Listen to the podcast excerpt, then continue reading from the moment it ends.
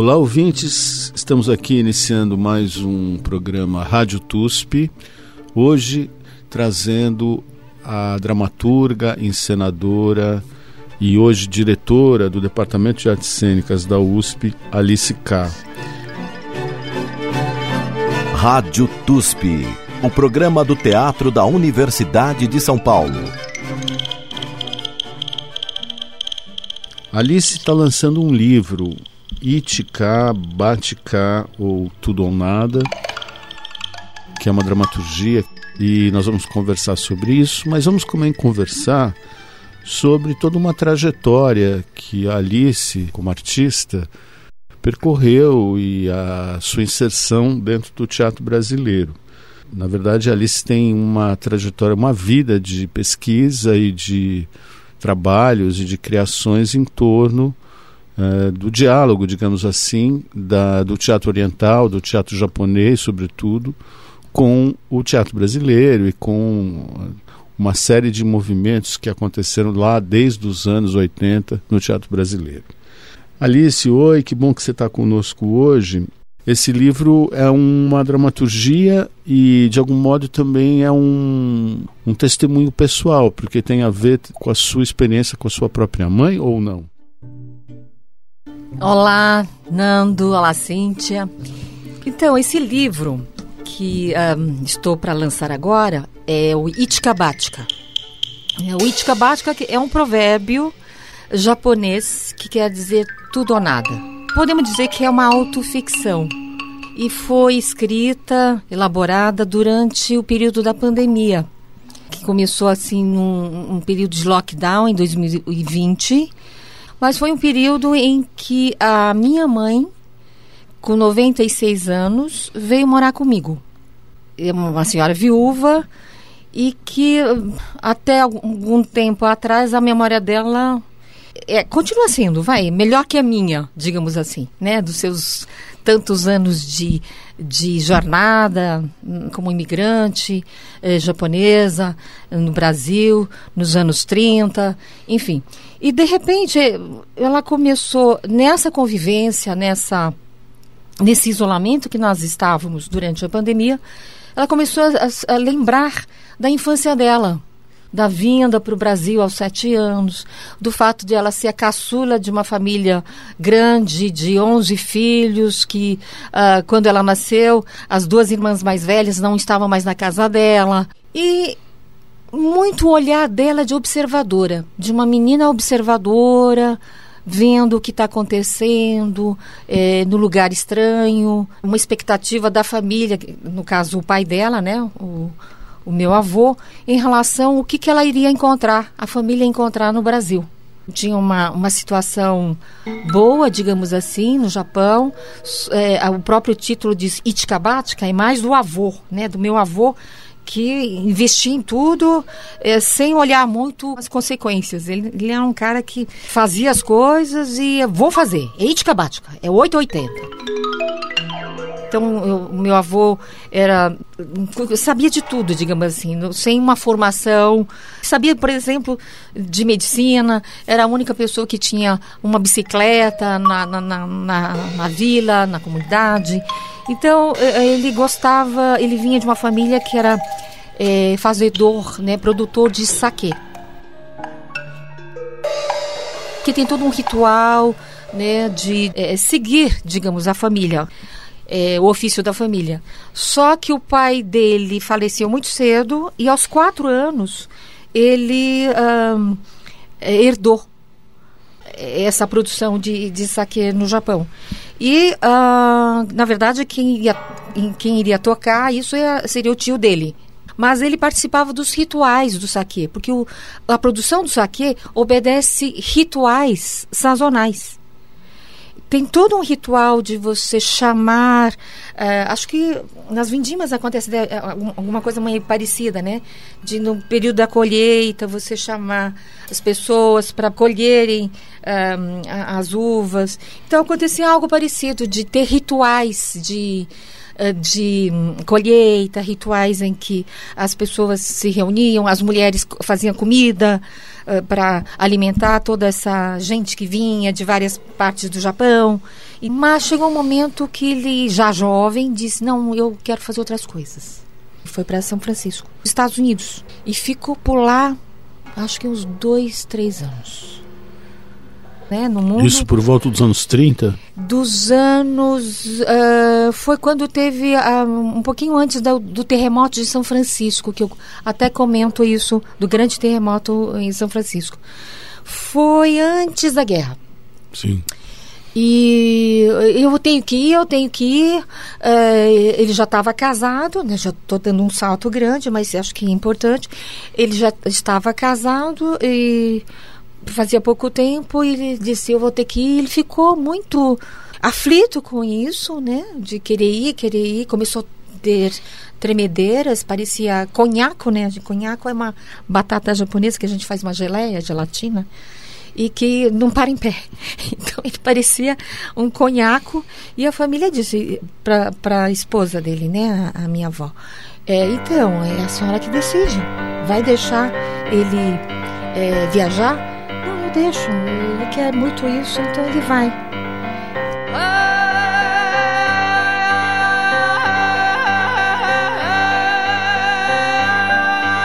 O Tosan estava com 23 anos e tinha acabado de se casar.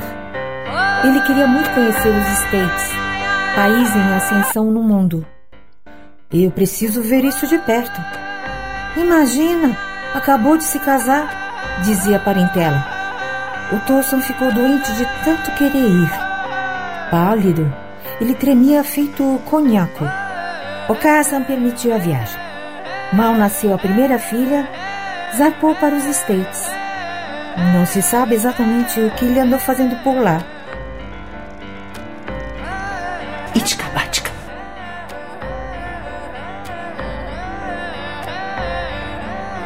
Vez por outra, enviava postais de São Francisco e voltou dois anos depois feito um dandy. Onde morávamos, só Tossa andava de terno e gravata. Dos States, trouxe uma caixa de chicletes. Mascava o dia todo, meio desligado. Pouco depois, São Francisco sofria o grande terremoto.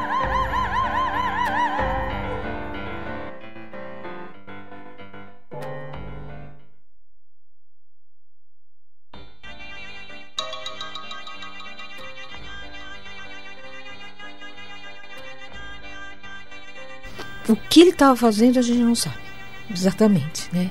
Ou, ou a família sabe, mas não chegou até mim. Né? Pouco depois, tempo depois, teve o grande terremoto. Parece ele um pouco um tornado, né? onde vai passando. Será que foi meu avô que causou isso? Não, claro que não. Mas é, é, outra coisa que ele inventou foi o, o, o bicho da seda na criação do bicho da seda, porque os Estados Unidos estavam comprando muita produção né, do, uh, do da seda para fazer paraquedas. E aí ele começou a, a voltando para o Japão, é, percorrer né, a comunidade, a vila, enfim, para convencer uh, os, é, os moradores a plantarem a moreira, a mora, que é o, a base da. E ficou aí um tempão convencendo, dando, vamos dizer, palestras sobre o assunto e, e construiu um galpão para o bicho da seda. Eu tenho as fotos, inclusive, desse período, né, do que, que ele construiu. Mas pouco depois entrou a seda sintética. E isso acabou a demanda para seda natural, o fio de seda natural. Aí chegou o momento também do Japão fazer uma campanha de imigração para o Brasil. Foi aquele período né, que houve essa um, campanha mesmo para que as famílias japonesas pudessem vir para o Brasil e entrarem em fazendas, em, em sítios para produzir. E para qual lugar eles vieram no começo? Para qual cidade? Adamantina foi o, o, o primeiro lugar que eles foram. Só que eles fizeram vários lugares, né, de passagem, é, porque em, em, realidade aconteceu o seguinte: quando eles é, vieram para para o Brasil, já tinha vindo uma parte da família que eram os irmãos uh, da, da minha mãe que já estavam casados e, e vieram antes Filhos Essa. dele que tinham vindo antes, é isso? Isso, né? Quer dizer, filhos do irmãos, seu avô que isso, tinham. E os irmãos da, da minha mãe. Na verdade, é. dois casais. É. E só que a mensagem que a gente tinha é que estavam super bem aqui. E quando chegaram, né, a família da minha mãe chegou aqui, não era bem isso. Isso devia ser muito comum, né? As pessoas Sim. contando notícias boas para não é, assustar o pessoal lá. Não assustar, mas eu acho que tinha a ideia do de não apresentar uma certa ideia do fracasso. Ah. Que podia acontecer de, de, de estarem pensando longe, estão distantes. Então a ideia do fracasso, eu sinto que era algo que era Evitado. Né? Evitado, né? sim. E aí eles estavam trabalhando no campo como com algum tipo de Começaram atividade. a trabalhar no campo sem nenhuma ideia de trabalhar no campo. Essa que era né, a questão. Ou seja, era um fracasso atrás de outro. E a terra, muitas vezes, não era tão produtiva. E o meu avô, no caso, né, ele gostava muito de ler.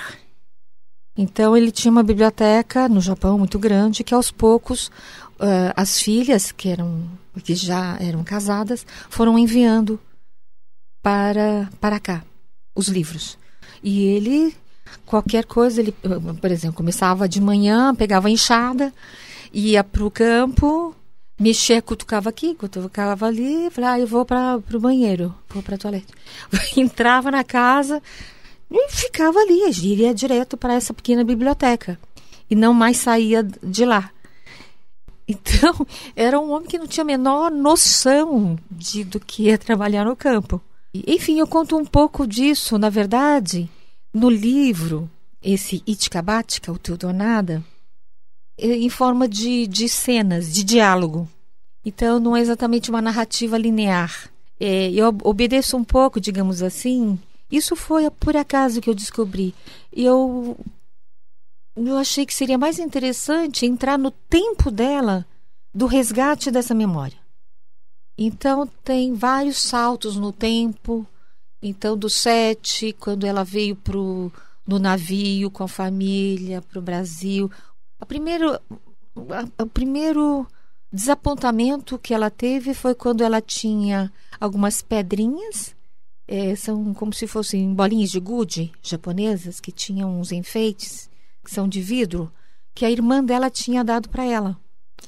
E ela trouxe essas pedrinhas é, e a gente joga essas pedrinhas com alguém, com, com um colega, com um amiguinho.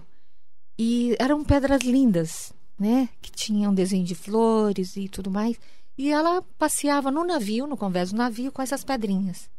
E uma menina, um pouquinho mais velha que ela, chegou a ver essas pedrinhas dela e convidou ela a, a brincar com essas pedrinhas.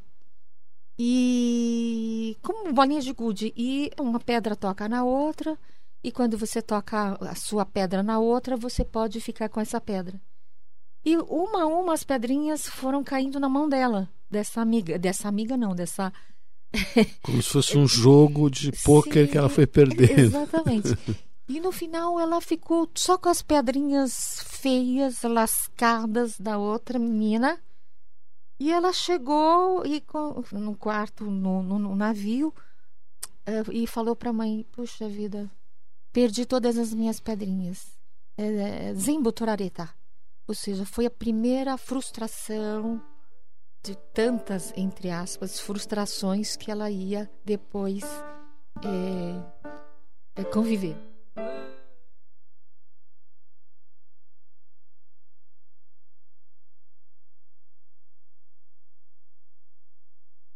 No convés do navio, eu andava com o Hajiki, umas pedrinhas coloridas e brilhantes, presente da irmã M antes de viajar.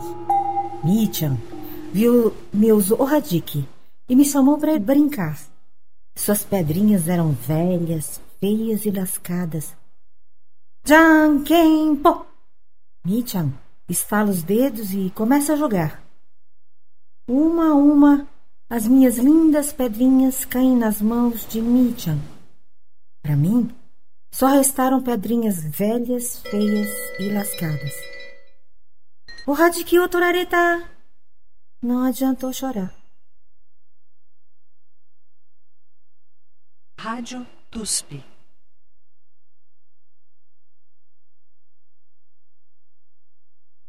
Agora, Alice, agora fazendo uma, um distanciamento do livro e dessa Sim. história da sua mãe, eu lembro de você me falar de uma história, não sei se é do seu pai ou de um hum. parente do seu pai, que é, é de uma ilha é, que tem a ver com a Rússia e com o Japão, que Sim. é uma, um terreno disputado, né? Fala um pouco sobre esse outro lado, hum. que, que nos leva para a Rússia. Sim, que bom. Ah, que bom que você me, me perguntou, porque em realidade é algo que eu estou elaborando agora já. É, inclusive como uma obra cênica. Então, meu pai faleceu em 2011, um comerciante né, de frutas no Mercadão Central, Mercado da Cantareira, e também ele era um itkabática. Né? É, agora, um pouco falando um pouco da família do meu pai, é, também vieram como imigrantes, né? Mas o meu pai nunca foi de lavrar a terra, ele era de vender as coisas que se produzia. Então foi o da família, foi o primeiro que veio para São Paulo, digamos assim, e adquiriu um, um espaço lá no mercado da Cantareira, mercado municipal, e vendia frutas. Isso até quando ele tinha 88 anos. Ele ia todo dia no Mercadão, às 4 horas da manhã, quando recebiam o carregamento de frutas que vinham de vários lugares. E, vend, e depois tinha o, período de venda. Era praticamente atacado, né? A feirantes, a, o pessoal de hotelaria, uh, né? Essas frutas. E com 88 anos ele sofreu uma queda no, na rua e, e fraturou o colo do fêmur. E por conta disso ele ficou acamado um, um tempo muito grande. E com isso, uh, essa mentalidade do comerciante é, foi dando espaço para. Foi, foi, foi vindo outras lembranças, digamos assim. Porque a, a, lembrança que ele tinha era uma lembrança mais recorrente de é, quanto custou isso, né? Tem uma, tem uma coisa engraçada que eu falo, que é assim, quando ele foi, ele nunca foi hospitalizado e foi hospitalizado e um, homem saudável, era atleta na juventude, jogava tênis, aquela coisa toda, atleta de correr mesmo. E quando ele entrou no hospital, eu lembro de uma. Eu presenciei isso porque fiquei muito próximo dele nesse. no, no momento do, do período do tratamento. A enfermeira chegava com comprimidos, vários comprimidos. Ele olhava e eu não vou tomar isso.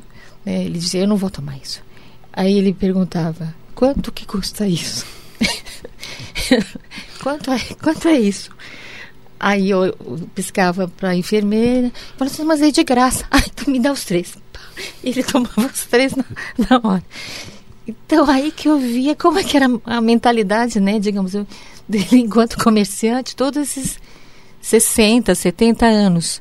E de repente, por conta dessa situação dele de estar acamado, a memória dele de infância começou a aparecer. E eu percebi aí que ele não tinha nascido onde todo mundo achava que, que ele tinha nascido, que é em Hokkaido, norte do, do Japão, né, que é uma região mais nova em relação ao restante do Japão, uma região mais fria e próxima da Rússia, digamos assim, nesse sentido. E que a família, no determinado momento, a família toda, foi para uma ilha que é antes da guerra ocupada, digamos assim, pela Rússia e pelo Japão. Então tem uma medida da ilha que chama Paralelo 50, que divide exatamente a, a, ilha em duas partes, a parte norte e a parte sul, e a parte sul do Paralelo 50 era da ocupação japonesa, e a parte norte da Rússia. Depois da guerra isso a Rússia ocupou. Sim, foi ocupando porque foi, foi perdendo várias outras colônias japonesas pós-guerra, Segunda Guerra. O Japão teve que que devolver, digamos assim. Então seu pai, você acabou descobrindo, ele era dessa ilha? Sakhalina. Sakhalina, é, não sei se todo mundo conhece, mas o, o Anton Chekhov, o grande dramaturgo russo, tem uma passagem por Sakhalina. Né? Ele tem até escreveu até um livro chamado A Ilha de Sakhalina. É, foi um período que ele estava, vamos dizer assim, desgostoso com o teatro, uma coisa momentânea dele, porque ele sempre foi muito é, produtivo, digamos assim. E foi um período que ele sentiu que ele estava em falta com a medicina, porque ele era médico e resolveu tirar um período sabático e, e visitar a ilha de, de Sakhalina, porque era uma ilha onde a parte russa era uma espécie de prisão. Né? E ao mesmo tempo esses prisioneiros russos é, for, foram as pessoas que, que um, construíram as benfeitorias da ilha em condições extremamente inóspitas. Frio no inverno de 50 graus, abaixo de zero. É, é, é interessante o que o Chekhov descreve. Ele fez um censo né, dos habitantes da, da ilha e das pessoas que, que ele encontrou, desde uma, uma ladra incrível que eh, fazia várias eh, malandragens né, em São Petersburgo, em, em Moscou, enfim. Mas ela era muito esperta, digamos assim, né? Convencia os, os, os carcereiros, né? Para preparar as fugas, enfim. O livro do Chekhov conta várias aventuras, digamos assim, dos, dos prisioneiros. E, bom, eu estou dizendo isso porque tem um começo do livro do Chekhov que é interessante, porque ele tentou por várias vezes ir para a ilha. E a dificuldade era enorme, por onde que vai. Então ele demorou mais tanto, não digo tanto tempo quanto a estada dele, mas ele teve um período para, puxa vida, não foi tão rápido a ida dele. Para preparar a viagem. Sim, porque tinha vários obstáculos de chegar até até a ilha. E foi uma coisa que aconteceu comigo. Eu tentei por várias vezes ir para a ilha, fazendo assim, voltas imensas para ir para a ilha, então eu vou pelo Japão. Então eu tenho que primeiro ir para o Japão. Então tem toda uma, uma saga para chegar para essa calina que passa pelo teatro, que passa pelo, enfim. É, eu só estou dizendo que pra eu, eu, no final consegui chegar em, em Sacalina, mas por outros meios. O começo do, do, do livro do, do Chekhov traz exatamente isso, a saga até ele conseguir colocar os pés uh, na, na ilha de Sacalina. Ele... Uh, tinha algum tempo atrás uma balsa que saía do norte de Hokkaido, que fazia a travessia até Sakhalina em torno de umas 3, 4 horas. Né? E eu tentei várias vezes, quando estava no Japão, faz, fazer essa travessia. Mas me foi altamente uh, não recomendado. Por conta do quê? Porque era inverno o período que eu tinha ido e eles me disseram assim: escuta, se você for agora, não vai dar para você ficar andando, porque se você sair, você vai ficar congelado Congela. do jeito que você sair. Né? Então já me vi saindo com um pé, com outro pé no ar, tentando avançar, como as, as esculturas de, de, pessoas que a gente encontra pelas ruas.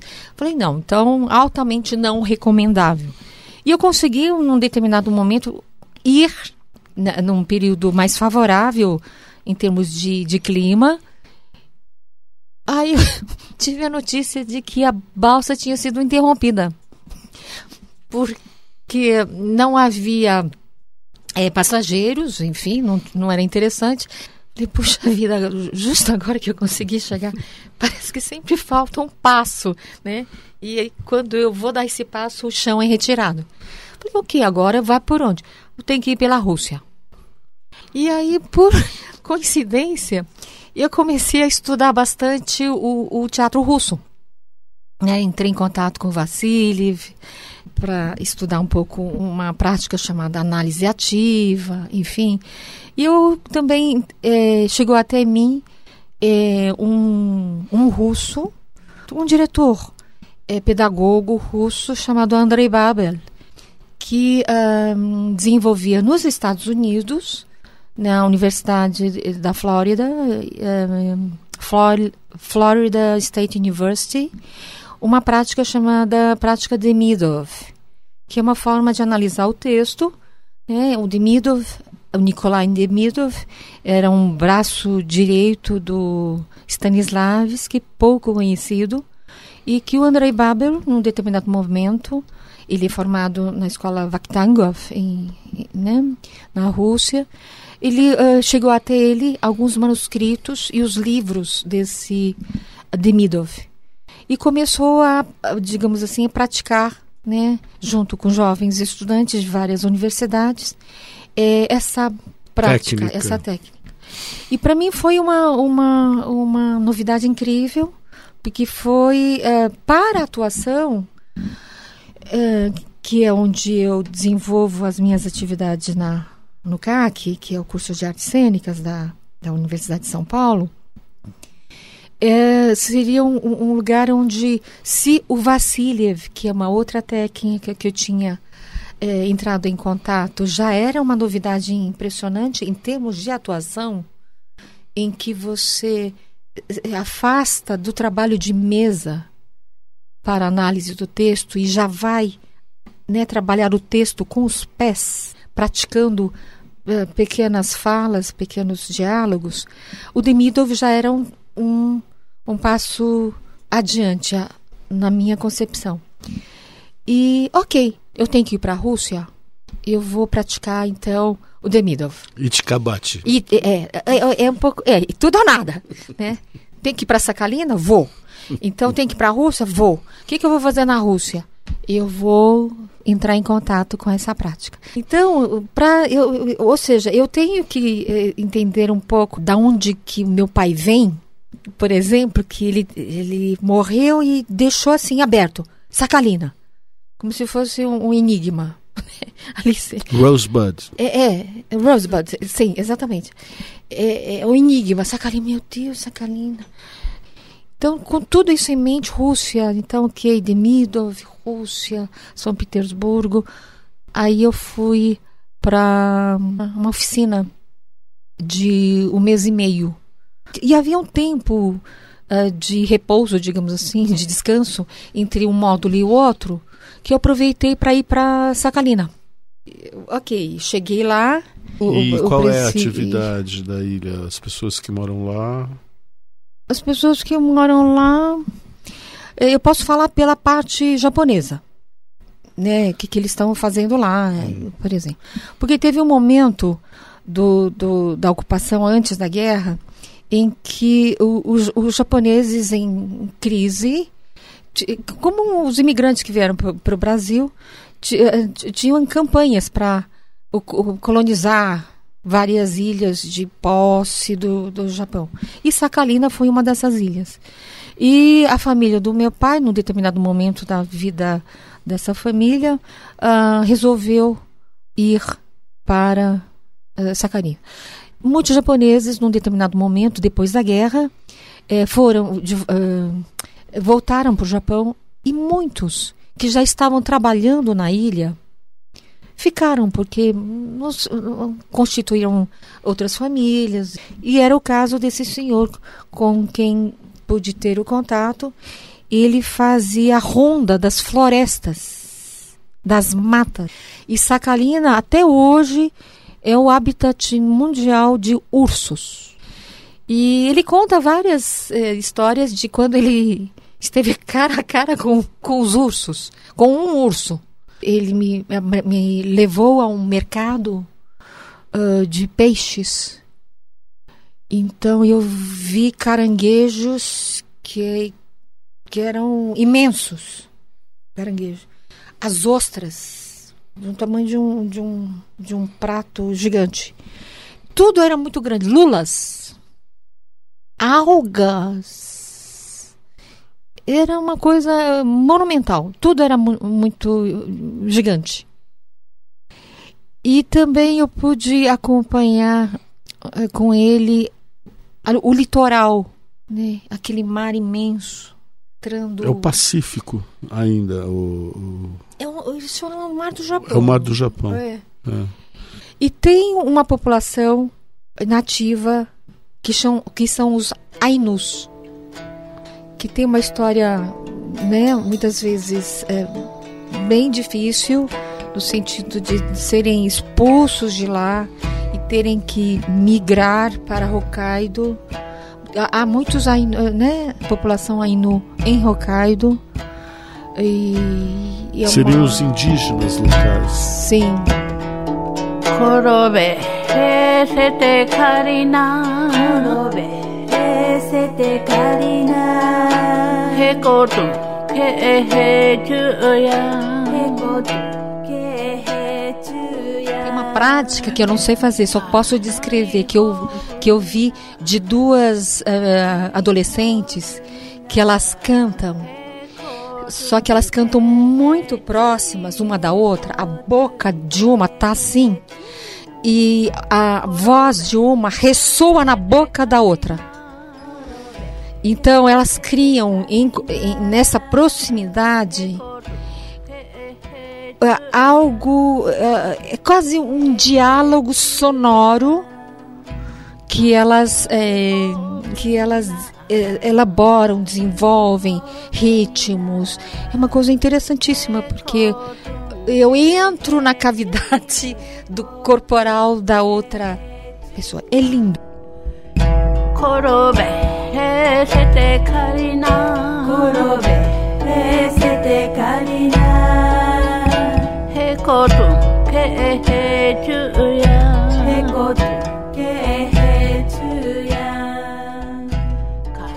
E vem cá, e daí você encontrou algum vestígio do seu pai ou da família do seu pai? Nada.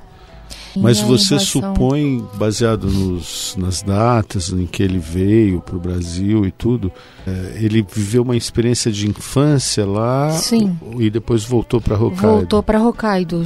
Ele deve ter é, vivido, morado em Sacalina em torno de 4 ou 5 anos. Porque o frio é muito intenso.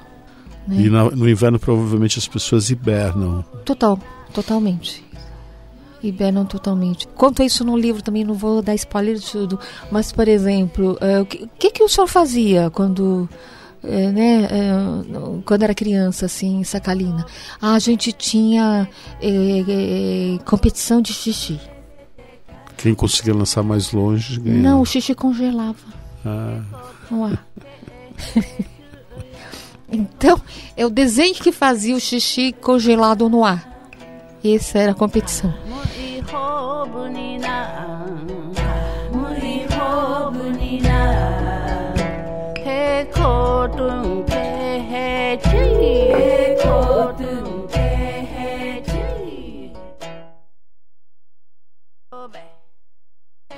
Enfim. Agora vamos saindo de Sacalina e vindo para São Paulo. Oxa. E para Alice jovem que eu conheci quando é, e aí você vai ter que me atualizar, mas você como uma jovem atriz, uma jovem performer ligada ao grupo Poncan, uhum. que é um grupo que hoje em dia talvez as pessoas não lembrem muito, mas foi um grupo muito importante no teatro paulista, paulistano. Queria que você contasse como é que você, qual é a sua relação com o Poncan, como é que você chegou no teatro. Uhum. A gente está falando dos anos 80, quando eu, eu acabei, eu tinha acabado, no começo dos anos 80, eu tinha acabado de sair de um curso, a minha graduação em administração de empresas. Mas ao mesmo tempo eu já fazia dança. Tinha também um pouco a ver com a minha infância, a minha primeira, meu primeiro contato com o ensino formal, se é que pode dizer, foi com a língua japonesa. Então, até os sete anos eu não falava português.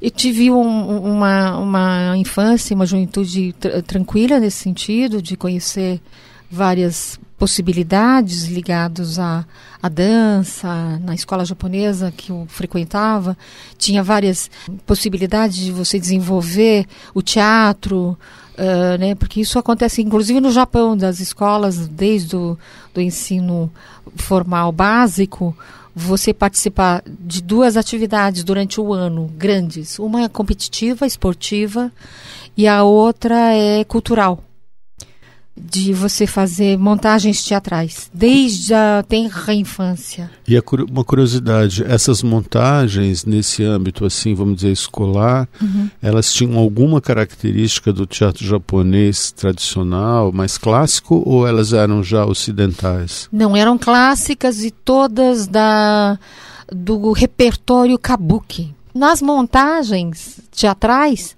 a última peça todo ano era a mesma peça.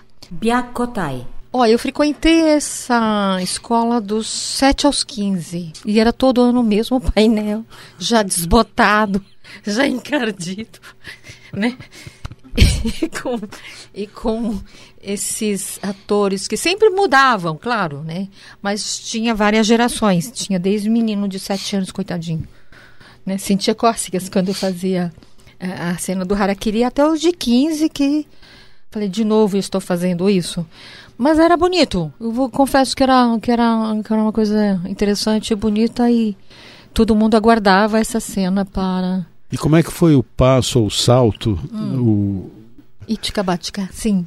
Para o teatro. Para o teatro para o teatro ah, mais sim. contemporâneo, para o Poncan. Já fazia dança também, fazia jazz, né? Enfim, me apresentava.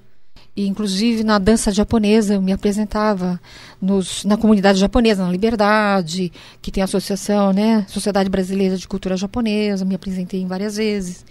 Eu tinha entrado também, foi, ah, foi um pouquinho depois, no grupo da Eiko Suzuki de Teatro No. Então era um grupo Japão. de teatro no que vinha lá de trás dos Não, primeiros... esse não era um grupo de teatro no, é era um grupo que estudava o no, o ah. teatro no.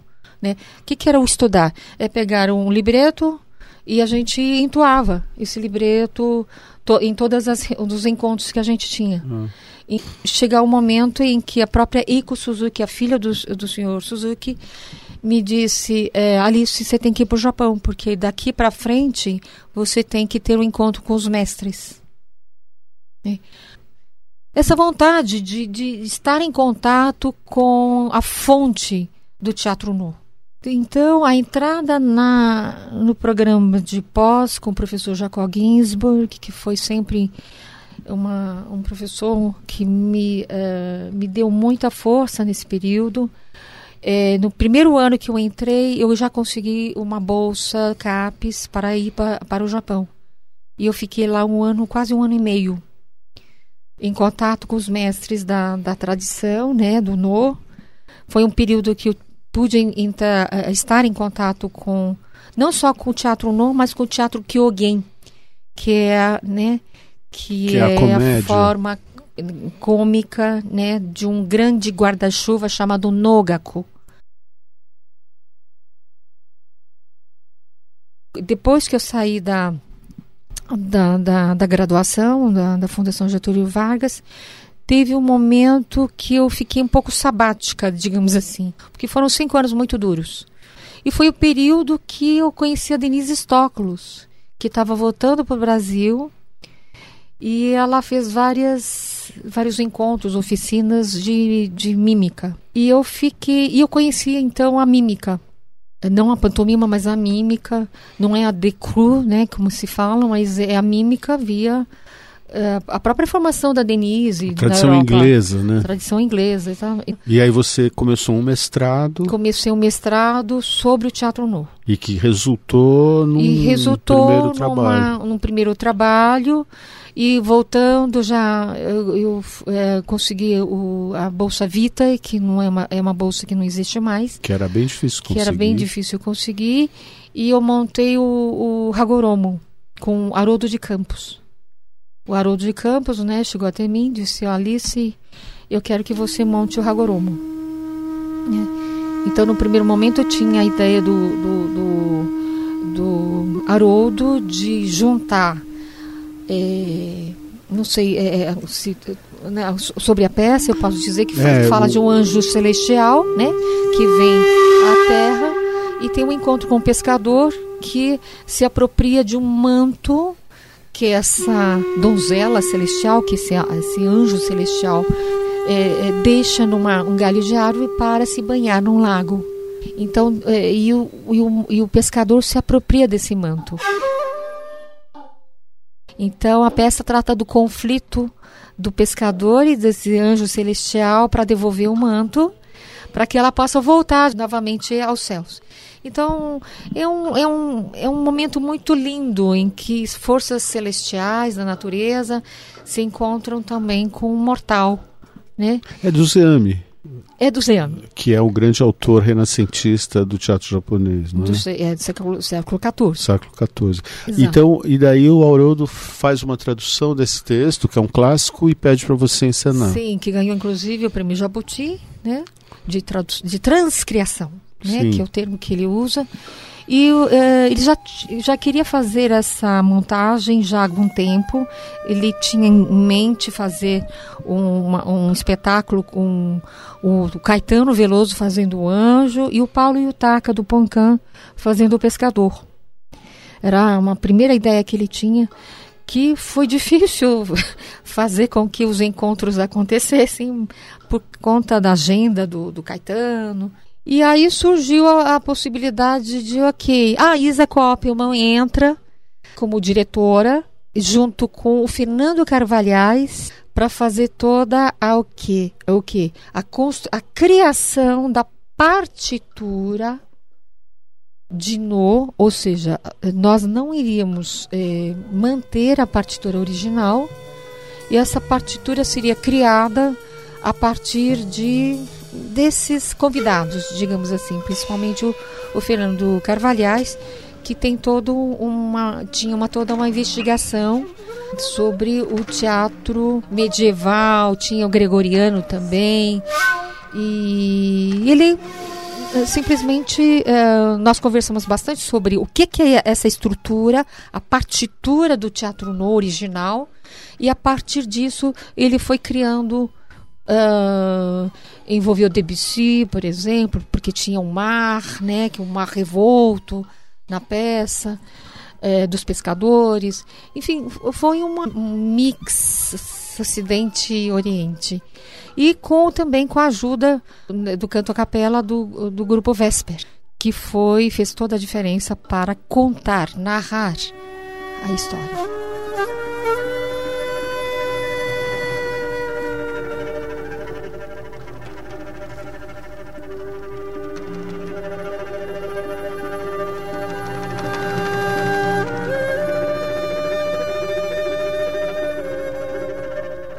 Mas você também tinha participado de uma montagem anterior do Pássaro do Poente, que era com o Poncan. Fala sobre a sua relação com o Poncan antes do seu mestrado terminar e dessa experiência no Japão. O convite do Poncan eh, via Paulinho, Paulo Yutaka, veio exatamente nesse período pós formação GV. gradu- GV e tudo Quando mais. você entrou no seu sabático. Quando entrei no sabático, conheci a mímica, eh, a dança e, e- e tudo mais. E, e o Paulo Yutaka estava voltando da Europa, como tantos outros que tinham se exilado, digamos, eh, né, na época da ditadura. Então, eh, estavam voltando vários artistas do, eh, da Europa. E o E ele estava voltando Ele da Holanda, né? voltando Onde ele tinha trabalhado com Holanda. performance. Combutou. É, ele era um dos pioneiros né, nas técnicas de performance. Exatamente. E um teatro físico, não era nem esse nome na época, mas né, Hoje a gente pode dizer. pode dizer como teatro físico. Ele estava com um espetáculo chamado Bom Dia Cara. E, e eu fui ver. Era um solo, espetáculo solo. Ele, um, um, um artista mestiço, eh, trazendo questões sobre identidade. Japonês, eh, brasileiro, brasileiro no sentido de não. O brasileiro já é né, uma mistura de várias raças e nações, enfim. E ele se olha no espelho, quem sou eu? Então, o Bom Dia Cara foi um espetáculo que me tocou muito nesse sentido.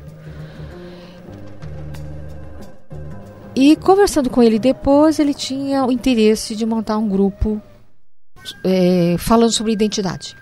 Identidade em todo sentido, identidade corporal, inclusive. E eu já estava começando a fazer trabalho solo em mímica, passando pela Noite Paulista na época. Em várias casas noturnas que a gente fazia é, intervenções, de curta duração. Então a gente se encontrava na, nas ruas. Ah, já foi lá. Ah, já foi no Rose Bombom. Agora você está indo para onde? Então a gente tinha esse esse cruzamento, atravessamento périplo performativo. É, era um período muito interessante, né? A oficina cultural Três Rios estava começando, né, na época. Então tinha os grupos na época dos anos 80, o Boi Voador, né, Onitorrinco. Então tinha, era uma época de vários grupos, né, desenvolvendo trabalhos muito diversos. E aí no meio disso estava o Poncan, que era um grupo formado por vários Nikkeis e também não Nikkeis. Nikkeis são descendentes de várias gerações eh, de japoneses. E o Paulo Yutaka, junto com o Celso Saik e o Milton Tanaka, e também com a Aninha Cavalieri, começaram esse trabalho ligado às questões também identitárias, né, de identidade cênica. E, e o próprio nome Ponkan tinha a ver com exatamente a identidade desses Niseis, dessas pessoas que não eram japoneses puros, né? O Ponkan é uma é um é um híbrido, É um né? híbrido, né, da tangerina, É. que foi plantado pelos imigrantes japoneses no Brasil. Então tem algo de plantar em terras outras, né, digamos assim, no Brasil, no caso, é algo que eles trouxeram de lá, Sim. né? É, aí daí o nome Poncan, essa coisa híbrida. E aí você vai assistir os primeiros espetáculos, Tempestade em Copo d'Água, você chegou a ver? Tempestade em Copo d'Água. E depois Apocalipse, Apocalipse, com Galícia dirigindo. Com Galícia dirigindo. Ah, e, e tinha uma que era a Última Noite, se eh, o último capítulo, Última Noite, que são é cada noite lá no Antigo Arena. Aquela, ah, o, No Eugênio no Kuznet. Eugênio Kuznet, eh, cada noite era um convidado que se envolvia na trama de um su- sujeito solitário que passa por vários, várias situações, que é o próprio Paulo Yutaka. Então, cada noite tinha um convidado da dança ou do teatro e a- acontecia em capítulos uma saga desse, desse viajante solitário.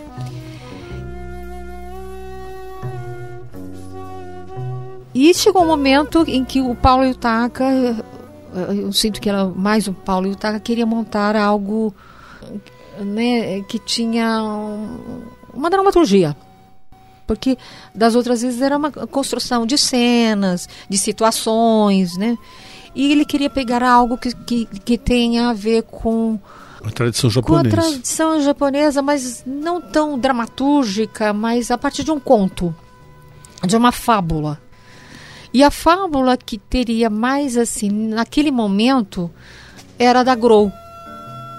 Grou crepuscular da cegonha, né? Do, de Junji Kinoshita, que é um grande escritor japonês, é, autor dessa fábula do Grou, que na verdade é, é, um, é um conto popular. É uma fábula que todo mundo conhece, é, de, de você retornar o favor que você recebeu. O- a, a- a cultura japonesa tem muito isso, né? De você retornar é, o favor que você recebeu, reconhecendo aquilo.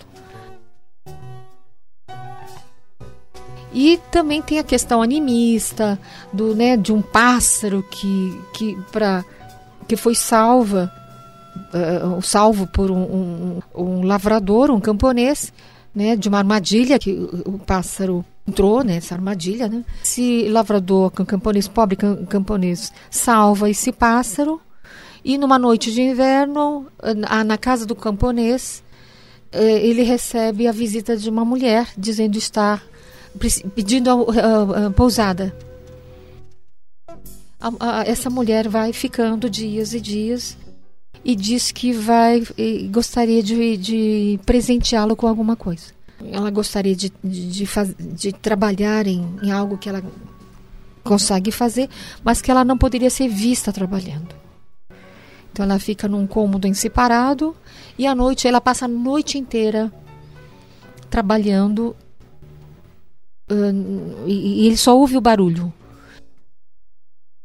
E o que, que ela faz cada noite? Ah, no dia seguinte, ela mostra o trabalho que ela fez, que é um, um pedaço, digamos assim, de um tecido de seda de, tramado com, com, com. Depois ele vê que são penas. Né? E que ela diz: Olha, você pega esse, esse, essa peça e vai vender na cidade. Ele vai vender essa peça na cidade e passa um senhor rico e que diz, e diz que nunca viu uma peça tão formosa e dá né, e paga por essa peça um valor que ele nunca esperava receber em vida, na vida. Ele volta com essa peça e ela, e, e, ela seria o suficiente para o casal viver é, tranquilamente. Mas ele escuta os habitantes da, da, da vila, da comunidade, dizendo: Olha, eh, você acertou na loteria. Essa mulher vai te deixar rico. Né? E são essa, esses, é, essas pessoas que vão dizer: não, peça para ela fazer mais peças, peça para ela mais fazer mais peças. E ela vai fazendo mais peças até o ponto que ela já está exaurida, exaurida e não consegue mais é, trabalhar. E ele também fica curioso em relação a como é que ela consegue fazer essa peça. E num determinado momento, o que acontece? Ele vê, ele olha, ele olha para o, o, o, o espaço, do, o cômodo onde está, ela está trabalhando e vê o que? Uma grow arrancando com o bico as penas do seu próprio corpo e tecendo na trama o tecido. Aquela grua que ele tinha salvado. Aquela grão que ele tinha salvado.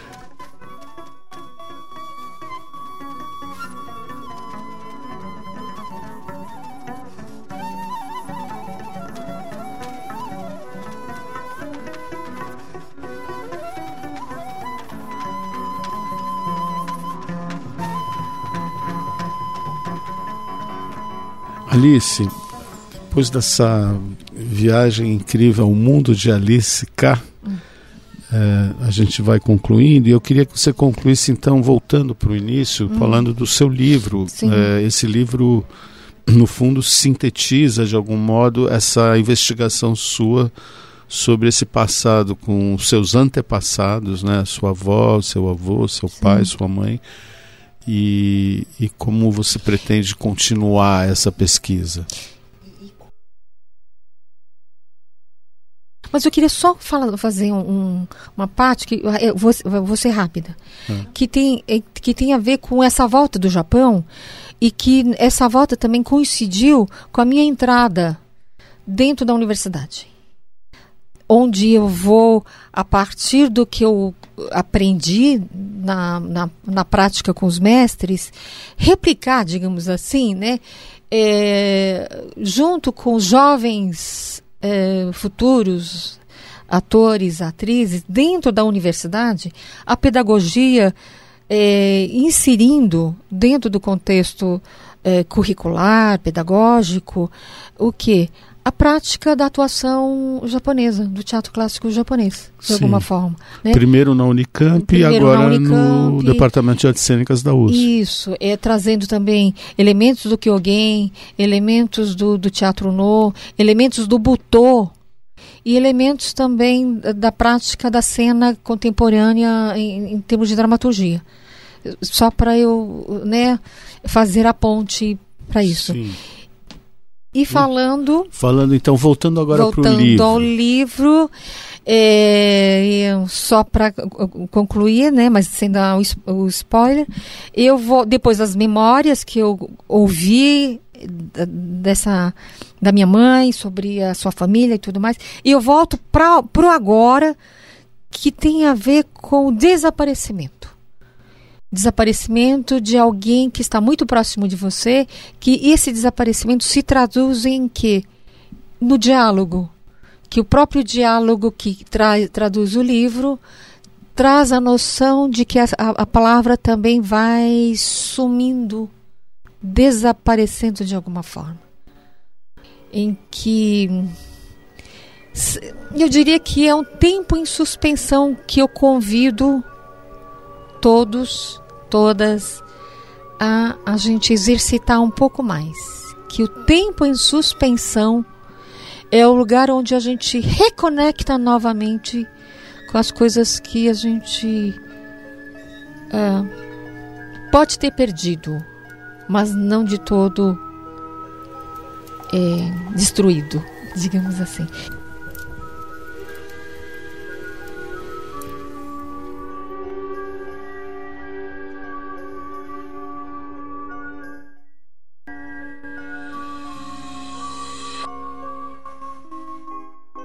Havia um conhecido do Otosan, o Sr. Iwata. Ele tinha um bar. Otosan gostava de ir lá tomar cerveja, petiscar salame e papear. Veio a guerra e os conflitos na comunidade japonesa.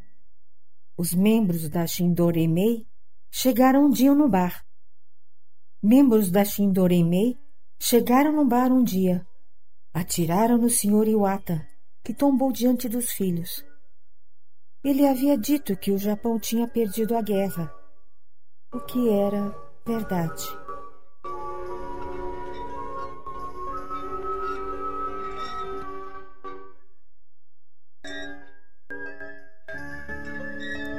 Então eu convido a todos, todas, vai ter um lançamento é do dia 27 de junho, numa terça-feira, a partir das 19 horas, na livraria Megafauna, que é uma livraria incrível que está lá no Copan, no térreo do Copan. Então conto com vocês. Alice, muito obrigado. Obrigada. Queridos ouvintes, então vamos ficando por aqui com mais esse Rádio TUSP.